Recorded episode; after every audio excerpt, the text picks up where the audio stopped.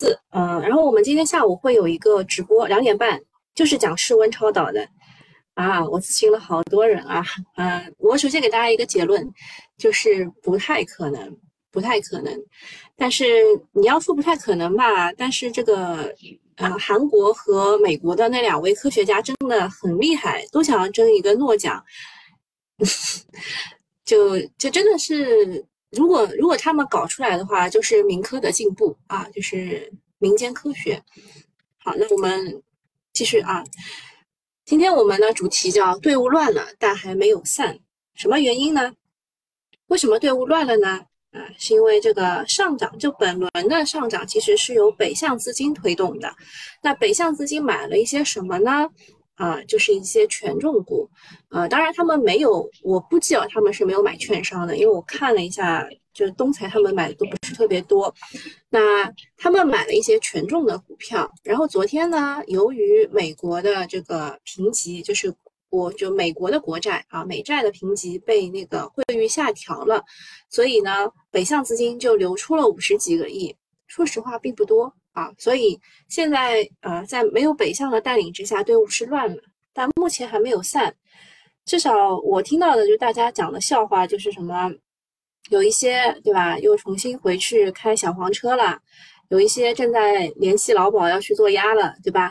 这个，这个就是搞笑的啊，搞笑的。就是如果如果真的就是未来涨起来的话，他们又会回来的。所以目前来说，队伍还没有散，是牛市的啊，牛市的队伍还没有散。呃，说实话呢，呃，我给九九八用户说的是八月四号之前，我们是要好好把握的，对吧？那么这一次一小波的反弹之后，它确实会有回调啊，它确实会有回调，然后应该还会再上啊，这是我我自己的判断，我不知道别人是怎么看的啊，因为我看到市场上有很多很多什么一牛就走啦什么那种声音，但我个人判断是它还会再上，但这一次可能就不是大票，不是权重了，应该要是内资要干活了，但目前来说不知道内资选了什么。所以我们每一天都很关键，都要去观察市场。首先，昨天的大跌就是呃，全球评级的巨头惠誉下调了美国长期外币的债务评级，从三 A 级下调至 AA 加，其实就是从最好降降低到了次好。嗯，然后白天的时候，港股就下跌了百分之二点四七，日经下跌了百分之二点三，韩国股市下跌了百分之一点九。欧美股市也都是大跌的，所以呃，整个的这个事情值得让它大跌一下吗？值得的，因为上一次呃，那个好像是道指吧，被这个就是下下调评级的事情搞得好像是大跌了百分之五啊。那这一次呃，其实跌的百分之二点多也还可以。那惠誉它是评级的第三名啊，评级的第三名。然后他在这之前呢，已经在这之前的一年多吧，已经一直嚷嚷着要下调评下下调美国的国债的评级，啊，所以，所以这个狼来了的事情，如果多喊几次的话，就效果就这个是边际递减的。那么它这一次为什么下调以后会跌呢？是因为作为全球的超级欠债大国，这个大这个下调会加大美国的融资成本。啊，那希望我们今天内资能够争一口气，都走一天独立行情。嗯，不过看昨天中概股暴跌近百分之五，A 五零也跳水，人民币又贬值两百点，今天的上涨是需要一点奇迹的。啊，九点来了，我们去看一眼我们现在的这个全球行情。我来看一眼啊，现在 A 五零是怎么样的呀？这边怎么都刷不出来呀？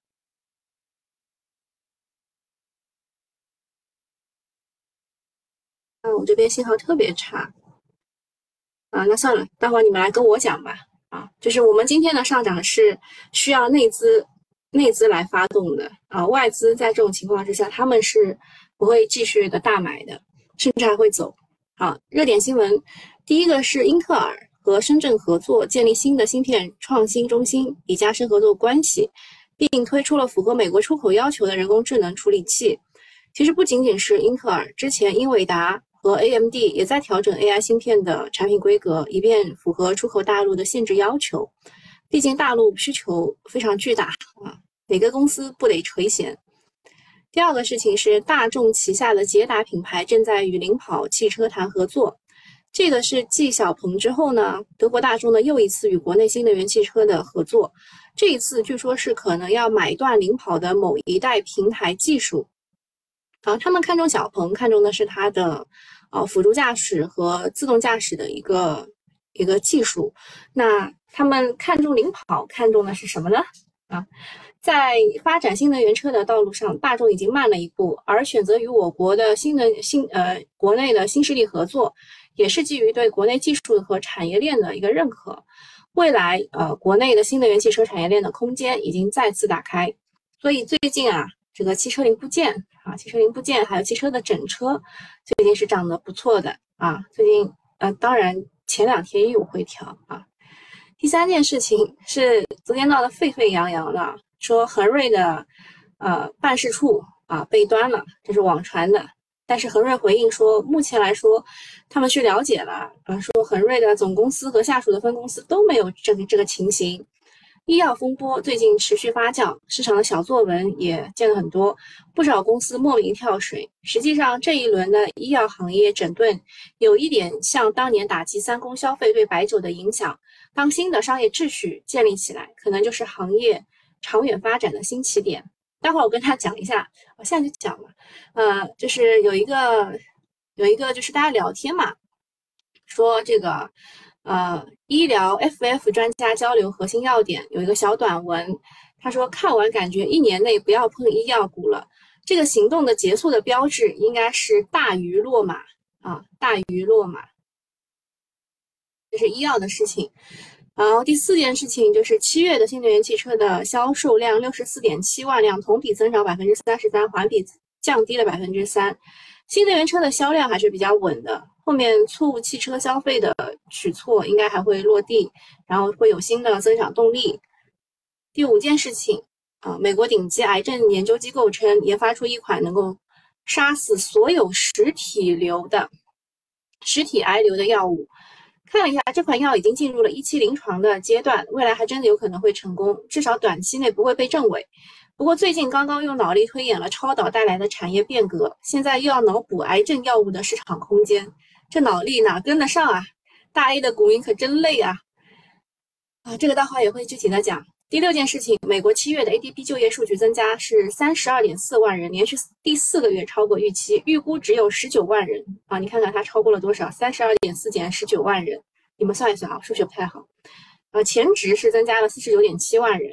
美国经济的韧劲还是很足，否则加息也不会加的这么的丝滑。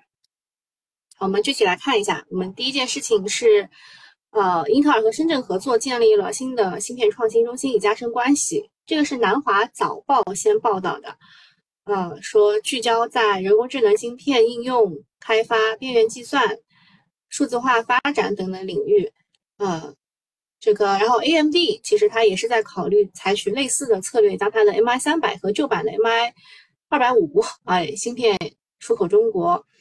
另外，呃，虽然拜登政府强硬施压吧，啊，但是各大的芯片厂商都不愿意放弃中国的市场。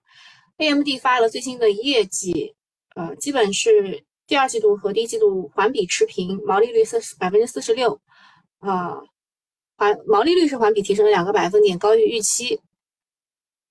然后我刚看宁静说这个美国在搞基建了吧？呃，我不清楚，美国不是一直在搞基建吗？就是他们的钱也要也要花出去的呀。但美国发钱也真是厉害啊！下一件事情是美国的顶级癌症研究机构说，这个这是周二他们公布的，说科学家呢开发出了一种能够杀死所有实体恶性肿瘤或者是癌瘤的靶向药呃化学药物，呃，他已经在细胞化学生物学的期刊上发表了论文。这个消息在盘后引起了轰动，如果能够成真的话，将会改变人类历史的进程。啊，也不用太激动，这个是临床一期的研究，有了超导前车之鉴，希望不要再搞乌龙了。这种实验室搞出来的题材呢，全世界的股市基本上都没有正宗的受益股，A 股勉强能够沾边的就是创新药，还有给海外药企做代工的 C 叉 O 希望能够借势涨一涨啊。但是最近医药板块是水逆啊，龙头恒瑞医药三天大跌近百分之十五啊，然后就出来说什么某某地的办公室被端啊，数据全部都被都被拿走啊。啊，虽然公司出来否认说目前没有该情形，目前这两个字又让人浮想联翩。二零二二年呢，恒瑞的总体营收是二百一十二亿，其中有七十三亿是销售费用，这个数字确实挺扎眼的。这两年呢，医药股真的是多灾多难。如果集采算是一刀切，那医药反反腐就反商业贿赂，就算是定向爆破了。啊，这个这个药我要具体讲一下啊。这个药是一款用来遏制肿瘤细胞增殖的口服小分子的增殖细胞核抗原抑制剂。啊，研研究人员是给了一个比方，说这个药物像是关闭关键航空枢纽的暴风雪，只停飞那些携带癌细胞的飞机。这种实验室搞出来的题材，啊。就勉勉强勉强就能沾一沾一沾的很少很少啊。那么我先跟大家讲一下，我们之前有讲过一个叫做 CAR T 的这个 CAR T，还记得吗？那个是血管瘤，这个这次的是实体瘤。呃，说实话，没有谁更先进啊，只能说它针针对的是不同的肿瘤。就是如果你长了一个看得见的肿瘤啊，用这个方式好。如果你长了一个在血管里跑来跑去的瘤啊，就用那个比较好啊，不一样的。那一边是医药反腐，一边是人类抗癌啊，多空谁能打赢不清楚啊。照 A 股这么炒呢，呃，人类离永垂不朽也不远了。下面讲一下私募的仓位啊，某一些私募的仓位已经超过八成，意味着如果后面募集不到新的资金，就没有办法加仓了。如果行情走弱，私募基金反而会减仓啊。私募跟公募很大的一个区别就是它没有仓位的限制，因为公募啊，它的仓位一直是限制在呃百分之八十啊百分之八十，呃哦不对，是这样的，债券型的基金的仓位限制是呃下限是百分之八十，就是你是债券型的吧，你的债券要配到百分之八十及以上。然后股票型的仓位呢，就是你你报的是你是股票型的仓位，那你就要配到百分之六十。但一般来说，嗯，最近都不太发这种纯债券和纯股票型的，最近会发一些混合类的，啊，那个就有点乱了啊。现在呢，私募的仓位达到八成，确实是因为看好后市他们才重仓的，啊，但是八成等到行情好转啊，这个其他资金能够抬轿子，它就可以坐享其成，啊，那如果后市又不及预期了，那就麻烦了啊。行情不好的时候，私募会不会减仓呢？啊，下一件事情是华为的 Chat Chat GPT 要来了。余承东剧透鸿蒙四点零或搭载 AI 大模型。这个华为的盘古大模型推出很久了，但是主要偏向的是工业应用，普通的消费者接触不到。对于传统的问答大模型，我们也还没有看到产品。那鸿蒙四点零的推出，有可能让华为大模型和大家见面。关注后面两天华为概念会不会跟人工智能去联动。然后，苹果昨天午后呢发酵了一个新的题材，叫做数字气味。啊，报道称呢，苹果获得了新的专利，能够使 Vision Pro 模拟生成气味。哎，这个之前你们有没有发现？我们以前炒过 AI 啊，不对，是是 VR，VR 加味道。哎，这个有有没有印象啊？我们以前在炒这个元宇宙的时候啊，嗯，是炒过这个概念股的。哎，让我让我去找一找啊，我以前还真。真真真的，真的有有记得啊，叫做元宇宙嗅觉，你们猜猜是有哪些股啊？啊，万讯自控、南华仪器、汉威科技、四方光电、报喜鸟啊，这个是当时整出来的，是当当时整出来的元宇宙嗅觉的个股啊。这次是苹果数字气味个股，哎，你也不要管了，就是他们随便炒炒啊。那么值得一提的是呢，苹果在八月三号三号美股盘后会公布新的业绩情况。呃，市场对于这次它的业绩预期是不高的。嗯，他们认为可能 Q 三的单季营收会同比下降百分之一点六，这是呃自二零一六年以来最大的第三财季同比降幅。那假如业绩不佳的话，就要看公司如何在 MR、AI 这些具有想象力这上的业务上的放风。给市场更高的期待，啊，所以所以他才会搞这个非可见现象的可视化的这个模拟生成气味，比如说让佩戴者看到无线电信号声音啊，并且可以模拟生成各种气味。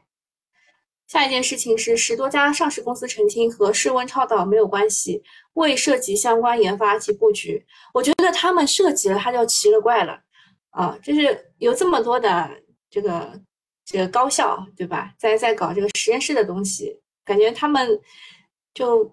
因为之前都是就是高温超导，他们他们这些习惯记以前都是做高温超导的，然后这当中十家包括了国蓝检测，就二十厘米，哎，这个是佛山系搞的，这这这这股啊，国蓝检测佛山系搞，他们跑起来很厉害的，就核按钮的那种啊，还有百利电器，对吧？这个是呃，说是第叫什么啊？就是。这个这个代财代财第一名，对吧？这实力第一名，还有中孚实业、法尔胜啊，法尔胜昨天的涨停原因很搞笑的，未涉及室温超导，哎，涨停了。还有亚华电子、科信技术、元道通信、蜜蜂科技，还有江苏神通、南大光电等等，这些都说公司没有室温超导的研发和布局。呃，昨天是这样的，昨天不是呃早上的时候呢，其实整个板块是大涨了百分之七，开盘的时候到收盘呢就只涨百分之三了。据说这个呃超导维权的群都挤爆了，啊，西部材料和西部超导这两个兄弟合计成交量四十亿，追在高位的都套了百分之十以上，被套住的资金是不少的。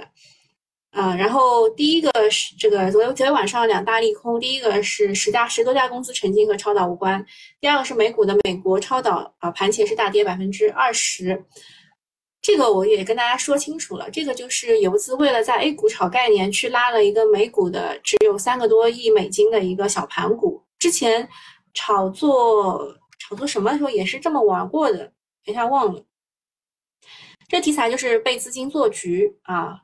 就是一场偷偷换概念的一个闹剧，当然呢，整个超导概念就不一定完蛋了啊！是不是科技可以辟谣，让股民相信超导只需要一个涨停？啊，不信就多几个涨停。嗯，反正目前来说是不参与。然后今天下午的两点半，如果你对这个室温超导感兴趣的话，你可以来听一听啊。当然我也不专业，我只是把专家的话复述给大家。再讲一下市场传闻。外资分析师预测，中国可能在八月中旬降准。啊，其实最近的上涨，北向资金的进入，他们都是在赌这个啊，就是经济的放松。小鹏大跌啊，是因为传闻啊，也不是不是因为大众就是买了买了它以后又又买了领跑啊，不是因为这个原因，是因为传闻它的智能驾驶的负责人吴新洲离职。盘后呢，何小鹏本人发微博证实了。至于离职原因，坊间流传的版本更更多的是像半导体的人编出来的。什么什么版本呢？就是这个吴新洲吧，他好像是这个双国籍的，美国和中国嘛。然后他最近选择是要回到美国去，这个是他一年之前就已经向公司这个承认说他要回美国去。那么何小鹏就出来说他他一年多前怎么怎么样，然后现在交接的都非常好了，已经一年了，对吧？然后离职的原因啊，坊间传闻的是说他要去英伟达，就是就是那个那个芯片啊，人工智能芯片和人工智能服务器的那家公司，他要去英伟达去任副总，然后直接向黄仁勋汇报的啊，这个像是半导体人编出来的。然后中科电器呢，昨天上午大涨，有关的点评说这个某电池厂预计发布新的快充的产品，其实不是，感觉炒的应该就是磁悬浮。还有昨天关于数据局相关的传闻较为逼真，截止目前来说没有看到相关的新闻落地。但是啊，既然这个数据局刚刚成立啊，第一任的数据局局长已经到位了，很容易有新官上任三把火的预期。然后我去看了一下这个数据要素的这个这个这个这个纪要啊，觉得真的很难给大家建议，因为数据要素实在是太多了。呃，首先啊，这个 R R M 就是人民人民的数据率先发布数据确认确权的三个证书三证，并且已经开始产生收入，客户需求饱满，包括农业、汽车、金融服务、物联网、互联网平台、大数据局、AI 语料公司等等。目前还是处于排队的阶段，逐渐需求。那客户的需求，一个是互联网大厂要合规的诉求，在监管面前自证清白；第二个是数据资产的估值入表的前提都是确权啊，万亿数据要素市场的入场券。但是这个数据确权又不是一般的公司能做的，它是政府来做的，嗯，所以嗯嗯有问题啊。然后这个竞争的格局，他说确权并不只是一个发证的问题，需要涉及到很多的专业问题。那人民数据的优势就是党管数据实践平台身份，比如说数交所啊，政府部门都是地方性的，呃，且都具有被监管方。第二个是全国性的数据要素链、人民链已经网信办备案了。第三个是全国性的权威身份，能够推动全国三证标准互认，促进数据互联互通。第四个是有先发优势。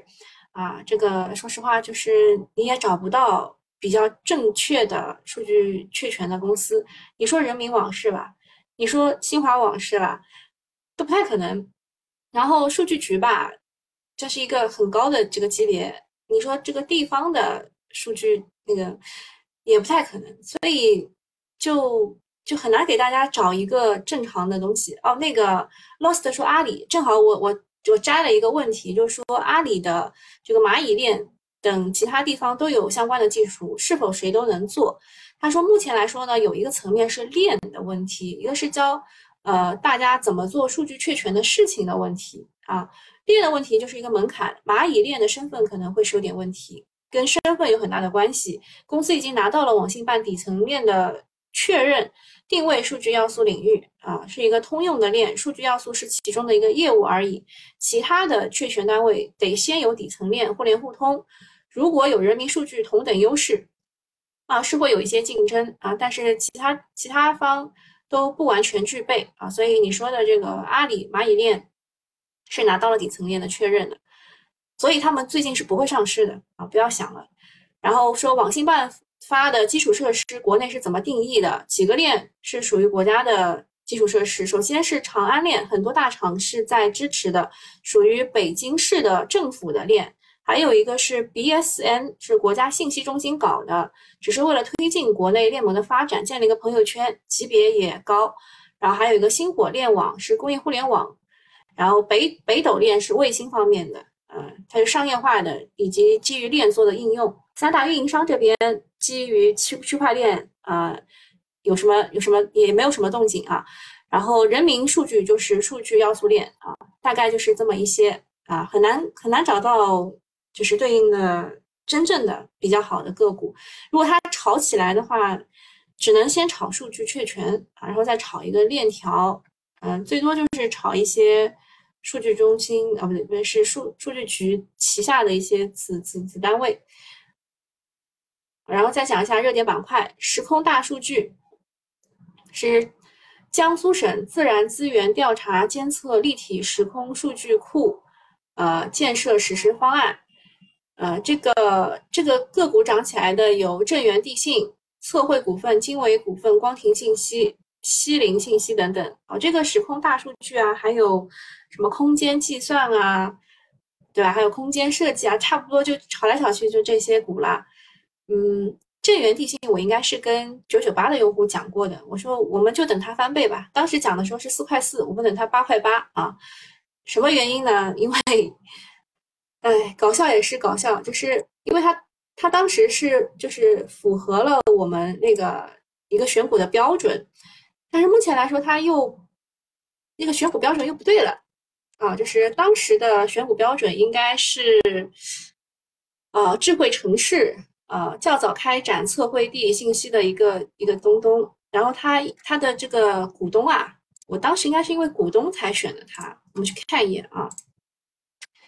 正源地信的股东啊，实际控制人是国务院国有资产监督管理管理委员会啊，就是国资委啊，它是一个地质总局，对吧？控股的股东是地质总局，是呃，最终的控制人是这个国务院国资委。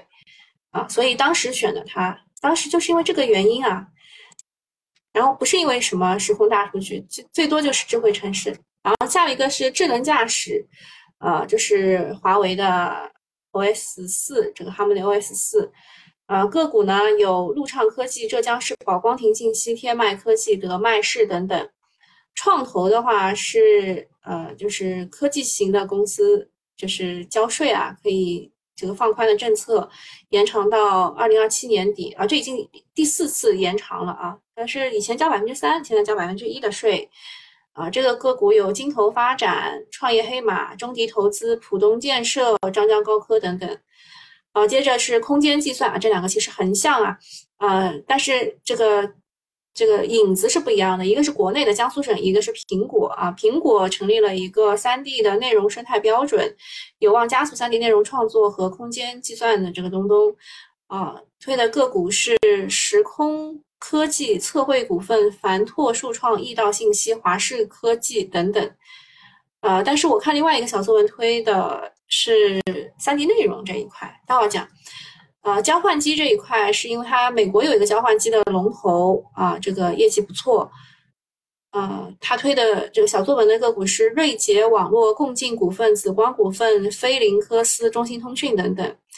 呃，数据要素这一块，你看小作文推的是人民网、新华网、汇博云通、三维天地、中文在线等等，都不是很正宗啊。然后存储芯片这一块是也是华为的一个数据存储的一个论坛要举办了，朗科科技、深科技、香农新创、万润科技、兆易创新等等。啊，首先讲一下这个复合节流体。昨天有一个视频是传的很厉害的，但我觉得有点有点过于残忍，我就没有传。就是有一个五十一岁的妇女，她开这个理想的 ES 八，然后她。我估计是把这个刹车当油油门油门，反正就是搞踩错了，然后就直接撞了一个立柱，然后就起火。就整个其实它起火之前啊，就已经已经碎掉了，就整个车都碎掉了。它是以大概一百七十码的速度开的啊，然后呃，整个就是什么起火啊什么之类的。然后大家都说这个使用啊，就这个车好像是有十六块电池，然后有些人就说什么十六响啊。就就是大家都认为复合节流体可以提高这个汽车的安全性，在热失控的情况情况之下，可以形成点断路，阻燃不起火，啊，哦是是未来吧？啊，是对，是未来的车啊，是未来的车。然后说这个，就反正就是想到，就就看了车祸以后，他们想到的第一件事情是复合节流体可以提升安全性。这也是佩服他们啊，佩服他，这是能能想到这么远。然后说这个，呃，在四月份的时候呢，搭载宁德的麒麟电池，采用复合节流体技术的极氪零零九正式上市了。预计到二零二五年的时候呢，复合节流体的市场渗透率可以达到百分之二十，啊，然后市场规模可以达到一百四十三亿元。呃，设备啊，设备是一百四十三元。那设备的话，就是道森股份、交城超声、东威科技，当然最厉害的还是东威科技。然后材料这一块的话，宝明科技已经接到过订单了，还有英联股份、万顺新材、双星新材、东台科技。所以昨天有人来问说，宝明科技和英联股份到底涨的是什么？啊，我一开始回答他，可能我回答的是这个超导概念啊，因为超导概念当中是最后的应用当中会用到这个，就就就最后的应用的时候会用在电缆上嘛，然后所以宝明科技啊什么的都是。啊，但是后来再去整体复盘的时候，发现它涨的是复合节流体啊。然后三 D 内容就是这个苹果英伟达要成联合成立这个欧什么什么联盟啊。这个这个联盟当中呢，技术是英伟达啊，然后这个皮克斯动画也会开发一开放数据格式，嗯，那么这当中的内容的话，就是相关的公司有奥拓电子。是它有家子公司可以提供裸眼 3D 内容制作、虚拟直播间、数字人等解决方案。它是英伟达 XR 虚拟棚的产品供应商啊，这个奥拓电子。然后奥比中光，它是和微软、英伟达联合开发了一个 3D 的相机，正式面向全球。还有一个立方数科啊，立方数科和这个欧特科，也就是和英伟达的一个平台创作平台战略合作了。涉及到的是呃工程设计领域、电影、广播等多媒体领域，然后还有一个恒信东方。哎，之前我不是讲 VR 的时候就就是我游戏的话是看好的是盛那个股，然后 VR 的话看好的就是昨天游戏的话是盛天网络啊，然后 VR 的话就是恒信东方啊，恒信东方是掌握了高仿真的 VR 的角色的 3D 模拟。其实我看好它的主要原因还是他买的是国外的很厉害的 3D 的那个那个内容的这个公司啊，但是里面的股东呢就非常不给力啊，一涨上去就要减持。凡拓数创啊，公司为设计机构、政府单位还有这个城市开发商提供 3D 可视化的服务啊。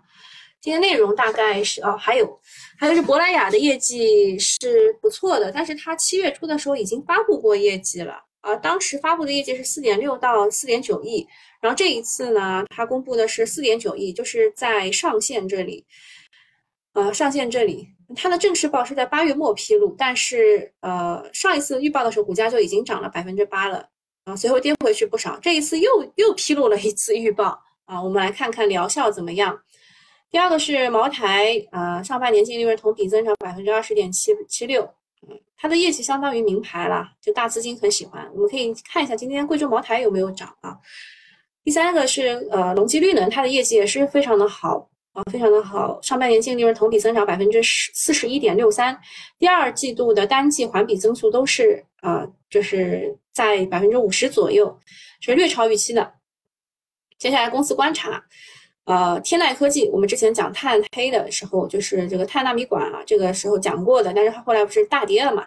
最近又有公司啊，一百九十二家机构去调研它。呃，接着讲一下今天的这个申购。申购的话，威马农机是可以去申购一下的，呃，破发的概率很低。啊，然后思南导航的话，呃，这高精地图啊什么之类的，就是看着啊，因为发行价格是五十块五嘛，看着容易破发啊，容易破发。然后公司大事儿啊，也没什么好讲的，差不多了吧？今天今天差不多就讲这一些。啊，如果还有什么问题的话，你们可以给我留言啊。已经开盘了是吧？我们去看一下贵州茅台。啊，贵州茅台是低开高走啊。然后珀莱雅，珀莱雅的业绩当时说它好嘛，然后就涨，然后现在又跌回来，现在又涨。还有隆基绿能啊，这三个股的业绩其实都是不错的。今天今天还行吧？还有什么股要讲一下？哦，国联证券。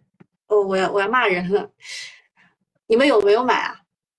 呃，是这样的，当时当时我不是在九九八群里面跟大家讲，就是我们要去找炒股软件嘛，就是如果要要选的话，炒股软件。然后我说证券的时候，我选了国联证券，对吧？那个九九八的人有没有印象啊？但是我还没有买，还没有买，它涨停了。嗯，就其实其实证券它是每天换一个领涨者吧。昨天是财达是吧？昨天是财达，因为国联也冲了。什么问题？我看一下啊，那个。科来问超华科技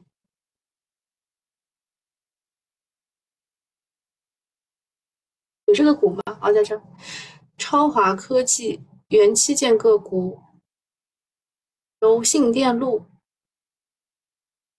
问题不大，啊，问题不大。然后我要去看看我还有什么股。哦，中原协和这个我明白的，这个是干细胞治疗的股，它今天能涨不容易啊。这个股以前啊，一五年的老股民应该了解过，然后魏则西事件之后，它就不太行了。它是做 CAR-T 的，哦，永宁股份昨天室温超导的那一位啊，今天低开是有人冲的，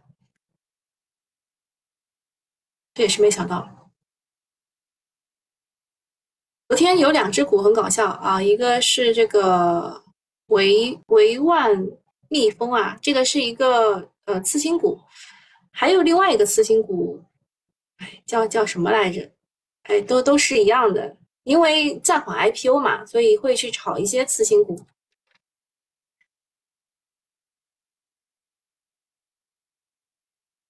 那新股还行。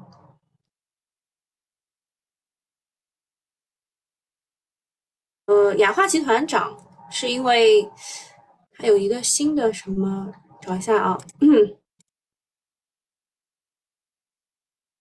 啊，他和宁德时代签署了电池及氢氧化锂采购协议，但我个人感觉他应该不会占到什么好处的，因为宁德是想要让这个上游的提供方啊，去按九折和九五折给他们提供这个锂的。珀莱雅业绩，